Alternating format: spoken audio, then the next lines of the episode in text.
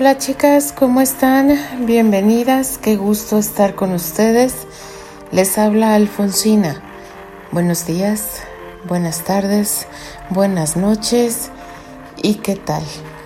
¿Qué tal ese pequeño capítulo avance que tuvimos el día de ayer de este nuevo minific de mi querida Clau P08 Granchester?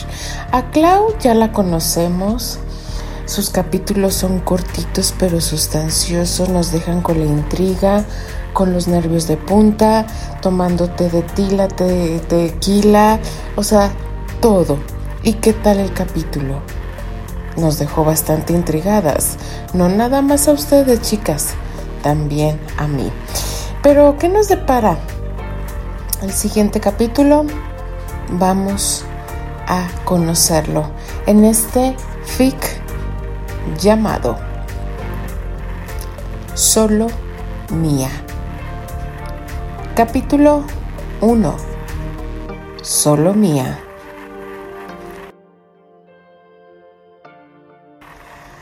Sintió los besos y mordiscos en su hombro como era posible que con tan poco su cuerpo pidiera más de él.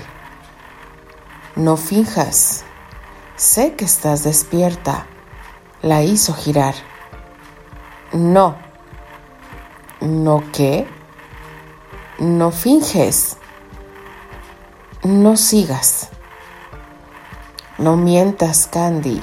¿Quieres que te haga el amor? Tomó sus labios con deseo, con enojo, como si la quisiera castigar. El cuerpo de la pecosa reaccionaba al más mínimo toque. No le importaba con la rudeza con la que la tratara.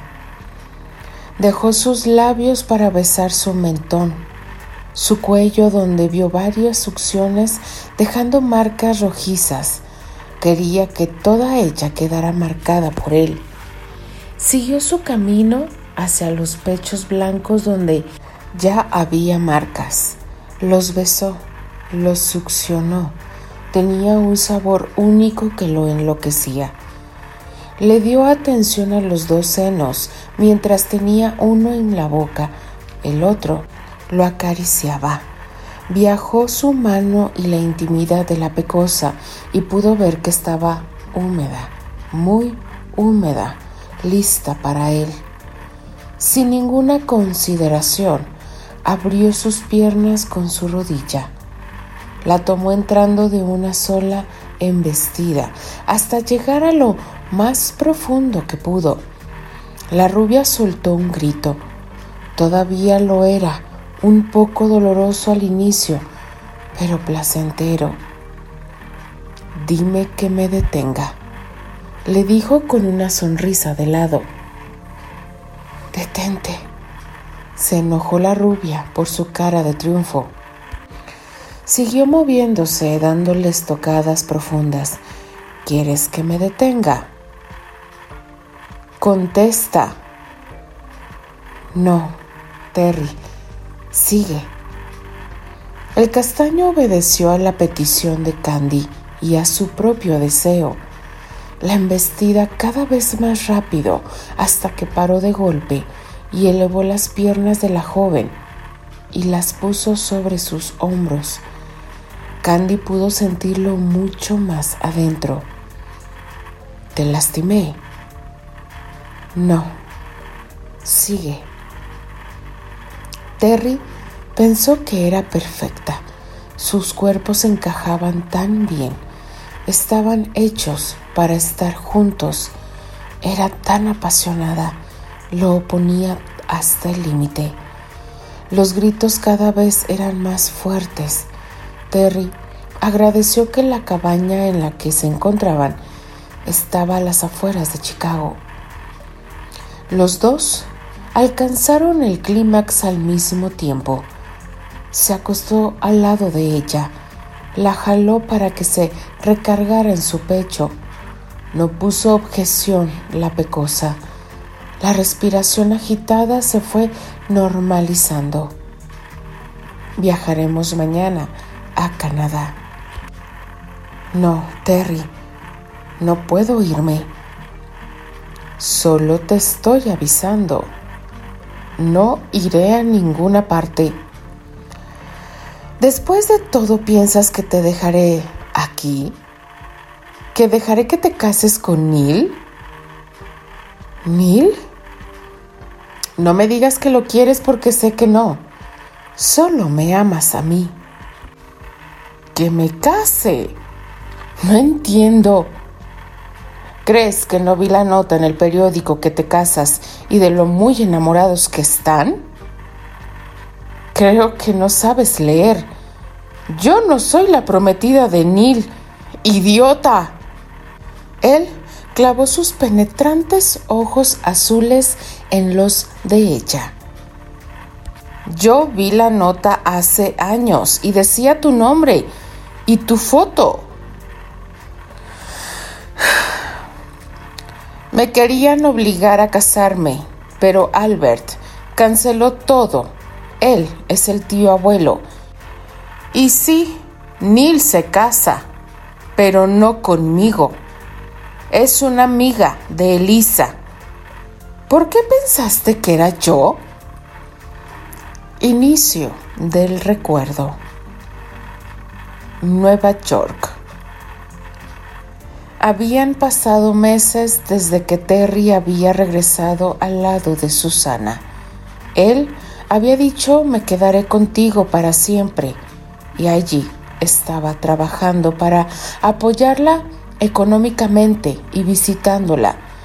Lo presentaba como novio y él nunca lo negaba. Su madre en algún momento mencionó la boda, pero él cambiaba el tema.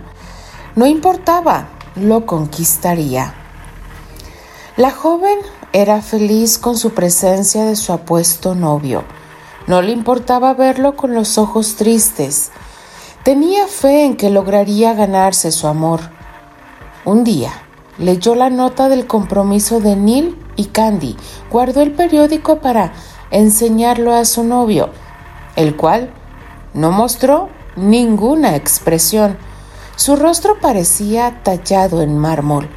Tenía que demostrarle que Candy siguió con su vida y él debía de hacer lo mismo, un matrimonio con ella. Los años pasaban y la relación seguía igual. Otra nota llamó su atención. Daniel Ligan se casaba, pero no con Candy.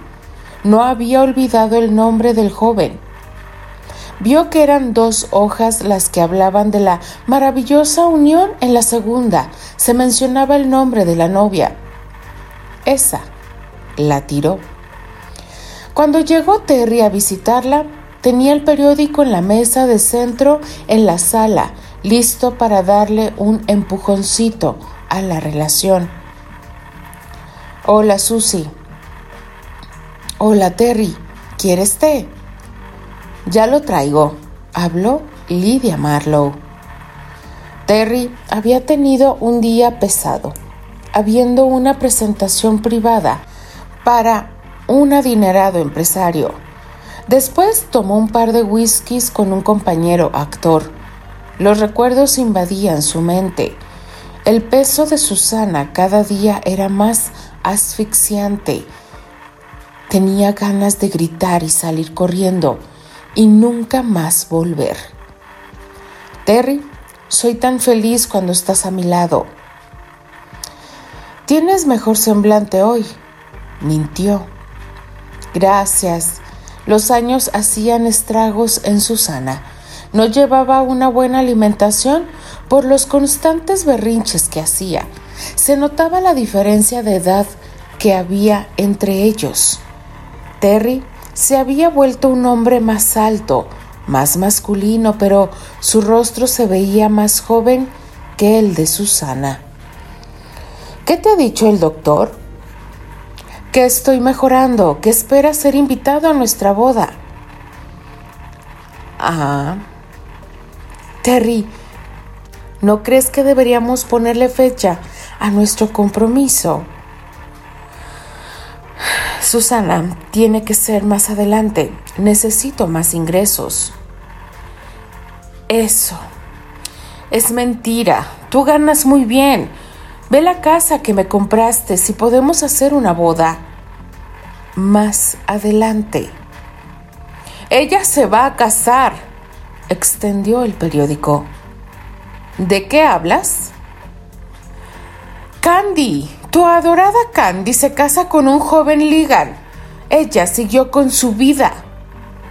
Terry vio el título de la nota. Daniel Ligan en dos semanas contrae nupcias con su adorada prometida. No leyó más, le dolía demasiado.